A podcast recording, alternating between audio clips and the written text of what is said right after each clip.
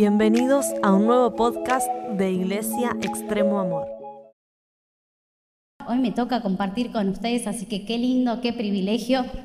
Les dejo un saludo, un saludo de parte de Cris. No puedo estar en este día, pero bueno, me dejó encargada a mí, así que veremos qué pasa. Bueno, ¿cómo están? ¿Bien? La verdad que como yo vine corriendo tengo un calor, pero sé que no hace calor, así que quédense tranquilos. Pero tenemos ahí al amigo o la amiga que está a nuestro lado, así que si tenés frío, abrazalo, agarrarle la mano y demás. Ojitos si, si son solamente amigos. ¿eh? Bueno, em, estábamos hablando con Cris y siempre conversamos y nos encanta preparar la palabra juntos y, poder intercambiar ideas. Y pensamos en, en esta sociedad que corre, corre y corre. ¿No? Yo tengo un desafío para todos nosotros en esta noche que es un stop, es parar, es parar un poquito. ¿no? Leía ¿no? un artículo que habla de que la, la gente siempre está corriendo, que llega a sus hogares, además de venir corriendo de la calle, llega a su hogar y lo primero que hace es encender la televisión o poner la radio, la música. O sea, viene de la calle con... Eso a la gente, a nosotros no. Es como que llegamos a nuestro hogar, prendemos algo y necesitamos siempre, constantemente estar con ruidos. Y después de todo eso, de un día cansador, agotador, llegamos a la cama y nos dormimos porque obviamente estamos súper agotados. O muchos no logran conciliar el sueño aún estando cansados y agotados. Y saben que esta es nuestra sociedad que, que corre, corre corre y nunca se detiene. Y a veces pensamos que a los que seguimos a Cristo, a los seguidores de Jesús, no nos pasa. Y la verdad que sí nos pasa. Manejamos el mismo ritmo de vida. Yo que soy de una provincia y la primera vez que vine a Buenos Aires dije, qué rápido que, eh, qué rápido que cruza la gente la avenida. ¿no? Estábamos en la avenida Santa Fe, en el capital, y nosotros íbamos como pancho caminando despacito. No sé si alguien más es de una provincia. Acá está mi amiga Rogiana, no, Riogiana, ahí está. De La Rioja, ahí está, mejor. Y, y no sé si te pasó, Sol, pero yo venía y decía, es imposible, ¿no? Cómo la gente corre. Y cruzaba la calle y algunos te decían como que apurá, caminá un poquitito más rápido. Y después me metí en el ritmo y empecé a, a caminar un poquito más rápido. Y saben que nuestra vida es así, ligera, ¿no? Estamos cargados de cosas y lamentablemente que en esa corrida Dios siempre queda como en el último lugar. Incluso venimos a la iglesia agotados. Si yo le preguntara a ustedes, ¿cuántos están cansados en el día de hoy? Bueno, hasta los más jóvenes levantan la mano, ¿no? Sí, estamos a veces cansados, agotados, y saben que ese cansancio no es físico. Muchas veces sí, obviamente, está relacionado con el cansancio físico, pero con un día de descanso, ese cansancio, ¿qué pasa? Desaparece, se va, renovamos ¿no? las fuerzas y seguimos. Pero lamentablemente ese cansancio muchas veces es mental. Tenemos tantas cosas que aún ni siquiera podemos conciliar el sueño porque estamos sobreinformados y cargados y cargados de un montón de situaciones y cosas. Y ese es el momento que Dios termina ocupando un tercer lugar, quinto lugar en nuestra vida. Y es ahí donde solamente Jesús termina siendo una imagen para nosotros. Termina representando algo más en nuestra vida y no representa lo que Él quiere que nosotros tengamos en esta noche o en esta reu o donde lo quiera que estés escuchando esta reunión.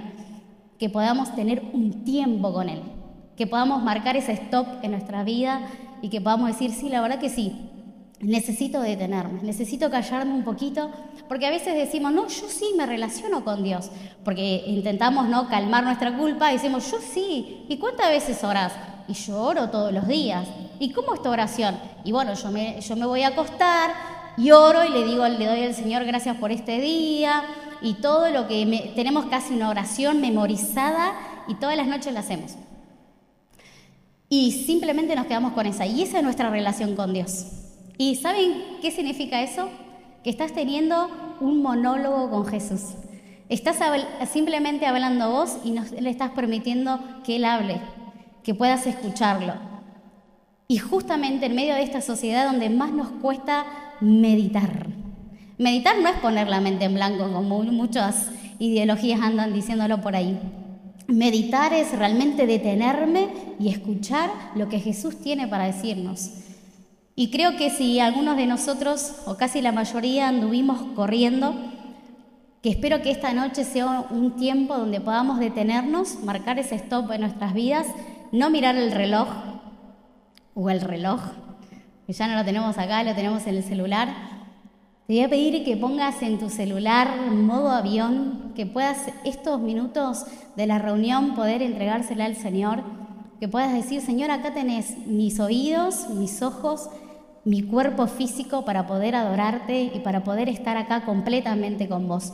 Así que este es el primer desafío que quiero dejarte en esta noche, que todos nosotros podamos estar en este lugar en mente, o sea, en la mente sobre todo, en el cuerpo estamos, pero en nuestra mente y que podamos eh, prestar ¿no? toda nuestra atención a lo que el Señor quiere decirnos.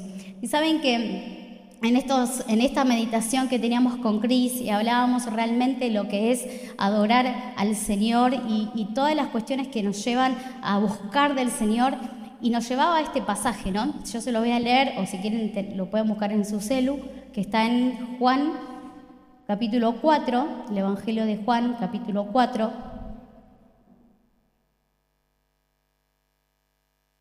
Capítulo 4, versículo 20. Es un encuentro, ¿no? Creo que es el mejor encuentro o el mayor encuentro que una persona puede tener. Jesús se encuentra con una mujer samaritana. Miren lo que dice el, versículo 20. Nuestros antepasados adoraron en este monte, pero ustedes los judíos dicen que el lugar donde debemos adorar está en Jerusalén. Y Jesús le responde, créeme mujer que se acerca la hora en que ni este monte ni en Jerusalén adorarán ustedes al Padre. Versículo 22. Ahora ustedes adoran lo que no conocen. Nosotros adoramos lo que conocemos, porque la salvación proviene de los judíos. Pero se acerca la hora y ha llegado ya en que los verdaderos adoradores rendirán culto al Padre en espíritu y en verdad, porque así quiere el Padre que sean los que le adoren. Dios es espíritu y quien lo adoran deben hacerlo en espíritu y en verdad. Ahora, ¿cómo hago yo para adorar a Dios en espíritu y en verdad? Porque podemos estar convencidos que estar en este lugar, que todos los sábados cuando nos reunimos, y yo voy ahí y adoro, y a veces no me sé la letra y demás, pero yo estoy ahí adorándole al Señor, es una forma de expresar al Señor cuánto le amamos, ¿no? Cuando cantamos, cuando aplaudimos, a veces están acá los chicos cantando, los muros caen y todas esas cosas y vos estás paradito ahí con, con cansancio mental y físico y no te salen las fuerzas y los chicos acá arriba lo están dando todo. Y nosotros ahí con pocas fuerzas abajo, pero saben que que nosotros para poder adorar en espíritu y en verdad, ¿cómo podemos hacerlo? Yo noté algunos puntos que son tres, para que podamos reflexionar juntos de cómo podemos adorar a Dios en espíritu y en verdad. ¿Qué significa adorar a Dios en espíritu y en verdad? En primer lugar, quiero decirte que necesitamos tener una percepción clara de la realidad de Dios. Parecería que en este punto todos estamos aprobados. Ah, pero eso lo, ya hace un montón que yo sé quién es Dios. Hay algunos chicos que cuando llegan al instituto y me toca leer algunas solicitudes, dicen, el otro día leí algo en una solicitud que decía, eh, la fecha de tu conversión, y puso, desde la cuna. ¡Wow! ¿En serio? ¿Desde la cuna? Me imaginaba el bebé en la cuna convirtiéndose. Esas cosas raras que ponen los chicos, no nosotros. Entonces, eh, tenemos una percepción equivocada de la realidad de Dios o a veces no la tenemos. Esta semana escuché una entrevista de un filósofo muy conocido que tiene un apellido muy raro, así que no lo voy a decir porque voy a decir cualquier cosa, así que no lo digo. Pero bueno, es un filósofo muy conocido, como lo digo, contemporáneo a nosotros. Y él hablaba de un montón de cosas, pero hay algunas cosas que él dijo que me provocó la ira, no mentira. Me, como que yo decía, ¿qué está diciendo este hombre? Es un referente para muchas personas. Y en una de, las preguntas que le hicieron, él dice que la verdad no existe, que no hay nada por descubrir, que el hombre desde su construcción, ¿no? debe concebir el mundo. Desde su construcción debe amar, amar, en su forma de amar política, ¿no? Y relacionarse con el, con el, con el otro ser. Es totalmente contrario a lo que nosotros sabemos y conocemos, porque nuestra verdad, ¿quién es? ¿Quién, es nuestra verdad? Cristo. Si nosotros no llegamos a concebir la verdad de Cristo, nos estaríamos ¿no? Eh, fundamentando bajo las ideas del ateísmo. Estaríamos diciendo que Dios no es real. Y no solamente que Dios no es real, que yo no tengo nada para que nadie me descubra, que yo no tengo que por qué amar al otro si no tengo nada por qué descubrir, si esa persona es así por su propia construcción. Entonces desde ahí ¿no? surge el autogobierno. Yo me gobierno y yo soy lo que soy porque yo quiero, porque me place, porque hago tal cosa porque a mí se me da la gana. Mientras que a vos no te lastime, mentira, porque todo lo que hacemos y decimos siempre, pero siempre involucra a otro ser. Y justamente el que está más cerca de nosotros. Y lamentablemente estas ¿no? ideas totalmente ¿no? diabólicas, lejos de la verdad de Cristo, se están fundamentando en muchos de nuestros hogares. Y a veces nosotros decimos, bueno, pero esto es el ateísmo, pero no tiene nada que ver conmigo. Y saben que lamentablemente sí, porque podemos estar adorando a Dios desde nuestra religiosidad. ¿Y saben qué tienen en común el ateísmo y la religiosidad? Justamente esto, negar la verdad de Cristo. Porque podemos venir al culto, puedo venir, bueno, vengo los sábados, cumplo, marco tarjeta como lo hacemos en el trabajo, ¿no? Listo, ingresé a la iglesia, me voy y después termina el culto, pinta lo que pinta, vamos, arranquemos. Con tal yo ya cumplí con Dios. Ese es ser religioso. Si hace cinco años eras la misma persona que hoy sos, estás viviendo una religiosidad. Estamos viviendo una religiosidad. Cuando nosotros no contribuimos a ningún cambio en nuestra vida, cuando no le damos lugar al Señor, a la realidad de Dios, nosotros estamos diciendo con nuestra vida que Cristo no es real. ¿Saben que hay gente que nunca quisiera llegar a la iglesia porque nos ve a nosotros? ¿Fulanito de tal va a la iglesia? Pero si yo lo vi robar en el trabajo, yo lo vi mentir en el trabajo, yo soy su jefe, hay muchos, lamentablemente, muchas personas que dicen, yo no contrato a un cristiano. ¿Por qué? Porque siempre llega tarde, siempre tiene una excusa. Y vos decís, ay, y te duele. Porque lamentablemente muchas veces es verdad, porque no estamos viviendo la realidad de Cristo en nosotros, sino que de a poquito agarramos el borrador o el corrector y comenzamos a borrar lo que realmente es Cristo en nosotros. Entonces, tranquilamente no decimos que somos ateos, somos seguidores de Cristo, claro que sí. Pero la primera de cambio, ¿no? Pinta lo que pinta y me metí en ese lugar o estuve en conversaciones que eran incorrectas y demás. Y saben que nuestras decisiones este, pueden estar basadas simplemente en cumplir nuestros placeres de la vida.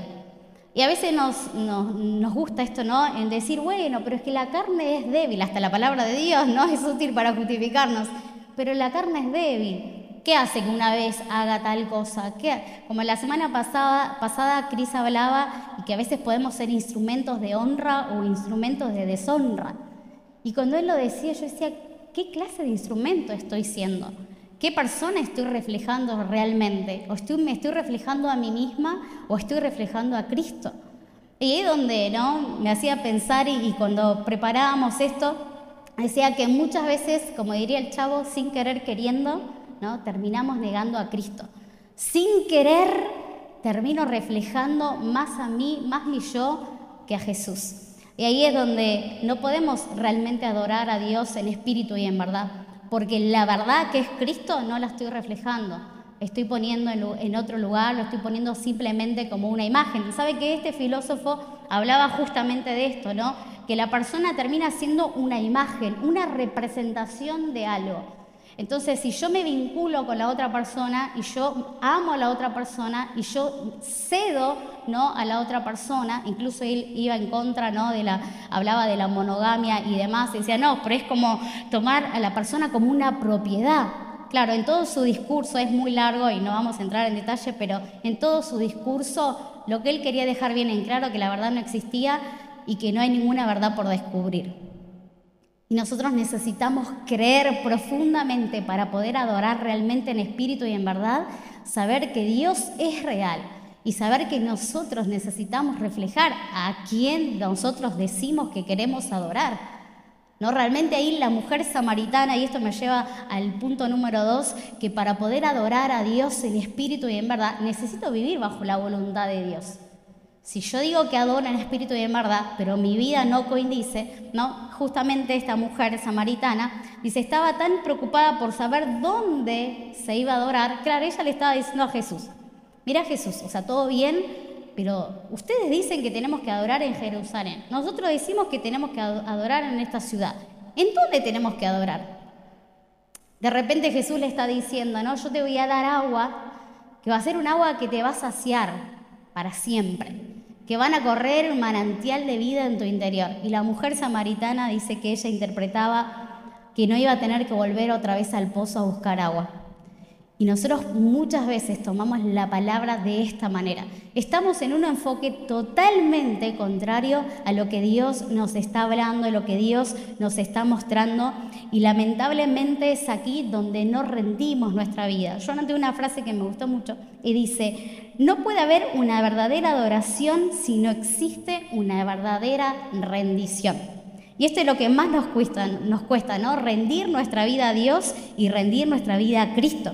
Saben que la palabra tanto en hebreo como en griego justamente adorar significa postrarse y besar el suelo. Ese inclinar de rodillas y postrarse en el suelo significa reconocer que no somos nada y que Él lo es todo.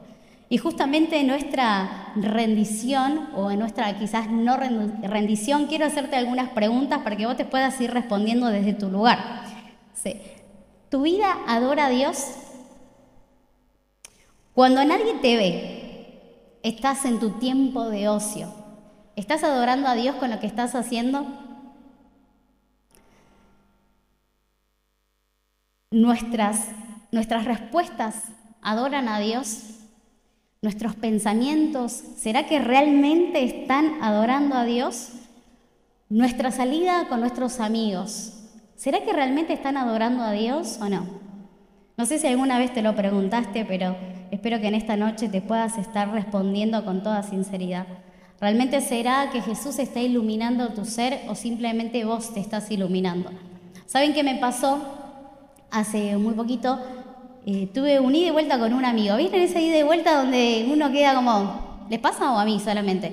Me pasa a mí siendo Romina la más carnal de la iglesia Extremo Amor. ¿Les pasa o no?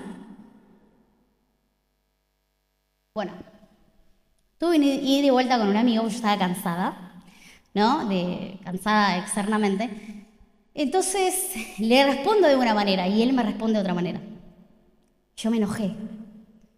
Me enojé y me agarré una cosa acá y me fui a mi casa, ¿no? Estaba por dormir y siento digo, no, no, no está bien.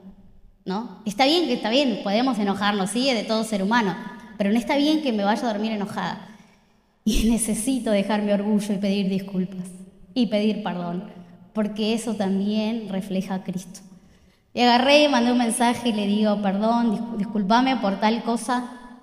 Pero yo pensé que, claro, siempre uno con un argumento, ¿no? Al otro día pensaba y decía que queremos realmente reflejar a Cristo, pero a veces nos sale de, ¿no? Y, fue bueno, ¿no? Fue bueno poder pedir disculpas y decir, bueno, dale, sigamos. Fue solo una diferencia que tuvimos. lo que cambia en nuestra vida, familia, es que no podemos irnos a dormir de esa manera. Lo que cambia es que no podés estar enojado con tu esposa, con tu esposa durante un mes. Lo que cambia es que no podés estar enojado con tus padres durante un año y no levantar el teléfono para llamarlos. Lo que cambia es que no podemos estar enojados con nuestros hijos o con un pariente porque te hizo daño, porque te lastimó. Porque tiene que haber un, yo necesito reflejar a Cristo, que Cristo al fin y al cabo se refleje en mí. Yo siempre cuento que soy una persona que me gusta jugar a los juegos de mesa y me gusta ganar.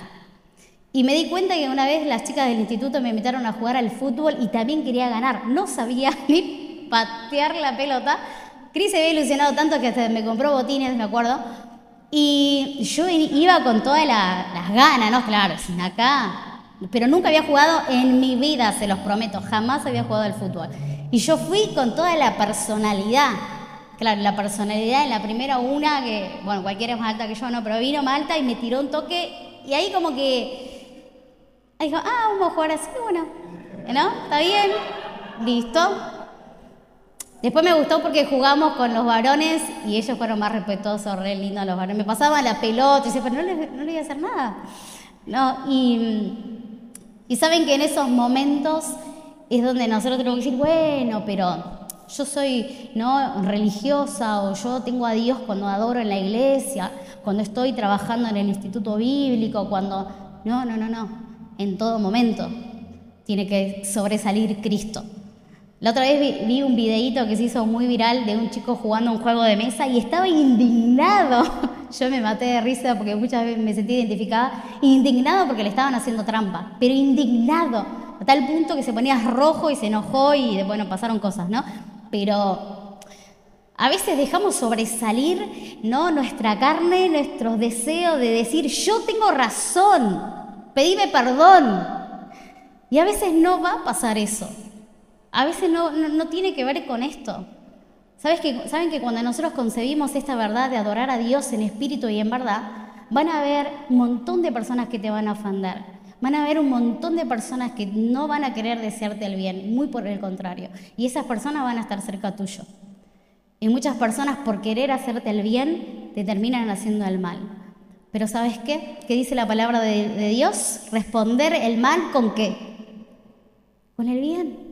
Y a veces nos borramos, tacho ese versículo porque no es para mí, no es para este momento, se lo dejo al pastor, que él cumpla con todos los requisitos que dice la Biblia. No, eso es para todos nosotros. Es para que cada uno de nosotros, cuando nos pasen cosas cotidianas, aunque parezcan insignificantes, le podés estar cambiando y transformando la vida de otra persona. Saben que la otra vez cuando yo le decía a ustedes, deténganse, vayan en el colectivo, miren a las personas, miren si están pasando una necesidad. Y a veces nos cuesta hacer eso, porque queremos ir con el celular, con música, y vamos escuchando alguna música, vamos pensando en otras cosas, en el colectivo y no me importa ¿no? lo demás, no me importa el otro. Y saben que esto no es adorar a Dios en espíritu y en verdad. Y quiero ir terminando ¿no? en un tercer punto, cómo nosotros también podemos adorar a Dios. Y podemos adorar a Dios, para poder adorar a Dios en espíritu y en verdad, necesitamos tener fe. En primer lugar, necesitamos ¿no? tener en claro la realidad de Cristo en nosotros. En segundo lugar, necesitamos vivir la voluntad de Dios. Y quiero decirte que si todas las preguntas que hicimos y que pensamos juntos, quizás dijiste, uh, ¿vieron esos exámenes múltiple choice? Sí, me saqué un 2. ¿Por qué me saqué un 2? Imposible. Quizás algunos de nosotros o la mayoría nos sacamos un 2 en todas estas preguntas. Pero no nos frustremos. Hoy tenemos una nueva oportunidad para realmente poder adorar a Dios en espíritu y en verdad.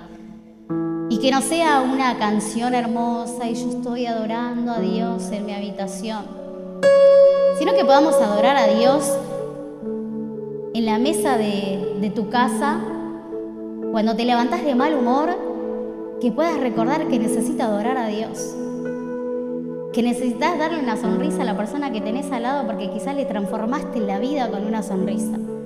Quizás un abrazo cuando llegaste a la iglesia te cambió la noche. Quizás venías sintiéndote sola, abandonado, y el abrazo de alguien ahí en la bienvenida te cambió la noche. Dijiste, gracias por este abrazo. Gracias. Saben que quizás que algunos de los que están acá hace mucho no reciben el abrazo de sus hijos. Y espero que esta noche el Señor te lo dé. Saben que para adorar a Dios en espíritu y en verdad necesitamos de la fe. Saben que la fe ¿no? Pone en funcionamiento el espíritu para que podamos tener esa conexión con Dios. Ahora, la fe, la fe no es porque sí, la fe proviene de algo. La fe proviene del oír palabra de Dios. Déjame decirte que si estás leyendo o escuchando reels y memes todo el tiempo. Hay una nueva aplicación que no le voy a decir porque es en inglés, me va a decir cualquier cosa, pero ya la probé, no sé para qué sirve, pero bueno, me gustó y ayer puse una frase. Si estamos, pongan me gusta chicos, por favor síganme. Eh, pero bueno, a veces estamos tanto tiempo invirtiendo en eso y no nos detuvimos a poner en funcionamiento nuestra fe. Y queremos venir a la iglesia y conectar con Dios chicos, familia, si nosotros no conectamos por medio de la fe, Si no alimentamos nuestra fe, jamás vamos a poder conectar con Dios. Nuestro espíritu no se conecta porque sí. Necesitamos activar la fe y la palabra y la fe se activa por la palabra de Dios. Quiero que hagamos un ejercicio juntos. No te voy a poner que te pongas de pie, que hagas ejercicio, no, un ejercicio bíblico. Vamos a ir al Salmo 139. Vamos a hacer un ejercicio. ¿Qué pasa cuando nosotros activamos nuestra fe? Miren lo que dice la palabra del Señor. Señor, tú me examinas y tú me conoces. Sabes cuándo me siento y cuándo me levanto. Aún a la distancia me lees el pensamiento. Mis trajines y descansos los conoces. Todos mis caminos te son familiares. No me llega aún la palabra a la lengua cuando tú, Señor, ya la sabes toda. Se lo voy a leer en otra versión, a ver si puedo. Miren cómo dice esta versión. Oh Señor, has examinado mi corazón y sabes todo acerca de mí. Sabes cuándo me siento y cuándo me levanto. Conoces mis pensamientos aún cuando me encuentro lejos. Me ves cuando viajo y cuando descanso en casa. Sabes todo lo que hago. Versículo 4. Sabes lo que voy a decir incluso antes de que lo digas, Señor. ¿Saben qué? Si este versículo lo leyeras diez veces, la verdad que quiere decirte esta palabra, la podrías descubrir. Y es un ejercicio simplemente. Vas a agarrar el versículo y lo vas a leer diez veces. Y sabes que cuando, sabes que cuando los leas más de diez veces, vas a, a empezar a pensar, no estoy solo, no estoy sola ¡Wow! Al Dios Todopoderoso le importo. Miren lo que dice esta palabra. Él me conoce más que nadie, me conoce más que la persona que vive al lado mío, que siempre me dice que soy un, inútil, que no sirvo para nada. Él me está diciendo acá que me conoce más que nadie, más que ninguna persona en este mundo. ¿Saben que las mamás solemos decir, y yo lo he dicho, mirá que te conozco porque te tuve nueve meses en mi panza? Mentira. El único que es capaz de conocernos en profundidad es Cristo. El único que puede saber qué es lo más profundo que te inquieta, qué son esas cosas que te agobian, qué son esas situaciones que te desenfocan a diario. Y me encanta porque cuando leemos la palabra de Dios nos damos cuenta que Él es suficiente. Y cuando nosotros leemos esto decimos, claro, es verdad, para un poco. Tampoco soy tan malo, Dios está interesado en mí. Y a veces estamos esperando que un amigo te mande un mensaje y estuviste triste toda la semana porque tu coordinador de grupo no te mandó un mensaje, porque no sé, fulanito de tal no te llamó y tuviste frustrado, desanimado, dijiste al final las relaciones no valen. Y saben que cuando leemos esto, nuestro espíritu se empieza a despertar, porque la fe comienza a accionarse y te comienza a decir, para un poco, no estás solo, no estás sola, no estás abandonado. No, te, no viniste a la tierra porque sí. Yo te conozco, te examino a diario. No solamente cuando te cree, te examino a diario, cada minuto, cada segundo, cuando estás desanimado, cuando estás triste. Yo estoy ahí para alentarte, para animarte, para decirte, vamos, levántate. Sí, te caíste y estás demasiado sucio, pero sacudite, levantate y vamos. ¿Saben por qué? Porque la palabra de Dios comienza a accionar por medio de la fe. Y esto es adorar a Dios en espíritu y en verdad. No podemos querer adorar a Dios en espíritu y en verdad sin alimentar nuestra fe. Porque vamos a encontrarnos en el mismo lugar que la mujer samaritana, queriendo entender dónde adorar a Dios. Y su vida, no dice que Jesús le dice, bueno, llámame a tu marido. Ah, no, no, no, cierto, cierto, que no tenés marido el hombre que está con vos no es tu marido. Has tenido cinco hombres antes. Y la mujer dice, uff, este hombre es profeta. Y saben que la idea de Jesús no era avergonzarla, sino de, le quería mostrar que había algo mucho más poderoso que un pozo con agua, que había algo mucho más importante que un templo para adorar que había algo mucho más importante que su religiosidad, había algo más profundo. Era la adoración verdadera, la adoración genuina, la adoración que nos lleva a, tener una coherencia en nuestra vida, que digo, yo soy seguidor de Cristo, vamos que me la juego. Me arremango las, las mangas ¿no? del buzo, de la remera, digo, vamos, hay cosas para hacer. Saben que estoy segura de que cuando nosotros aprendemos a adorar a Dios en espíritu y en verdad, es cuando nuestra vida no, no sigue siendo la misma. No vas a quedar sentado ahí en el, culto, no te vas a quedar sentado, vas a, a pensar cómo poder impactar este mundo con este Dios a quien vos adoras. Saben que hoy estaba leyendo un poquito acerca de cómo adoran los Umbanda, re curiosa, ¿no? Y hay un montón de cosas raras, pero bueno, ellos tienen todos sus dioses y hacen rituales y hacen retiros que se van y que ponen su mente en blanco y se conectan con todos esos espíritus. Tantas cosas, tanta gente adora tantas cosas, tanta adoración desperdiciada en cosas vanas. Y nosotros tenemos a un Dios que está vivo, a un Dios que ama. Saben que, además de esto, estaba leyendo cuando Jesús comienza a hablar con la multitud. Me encantó porque era algo que yo no sabía. Dice que cuando él comienza a hablar con la multitud, se sube a un barco a la orilla del mar y comienza a hablarle.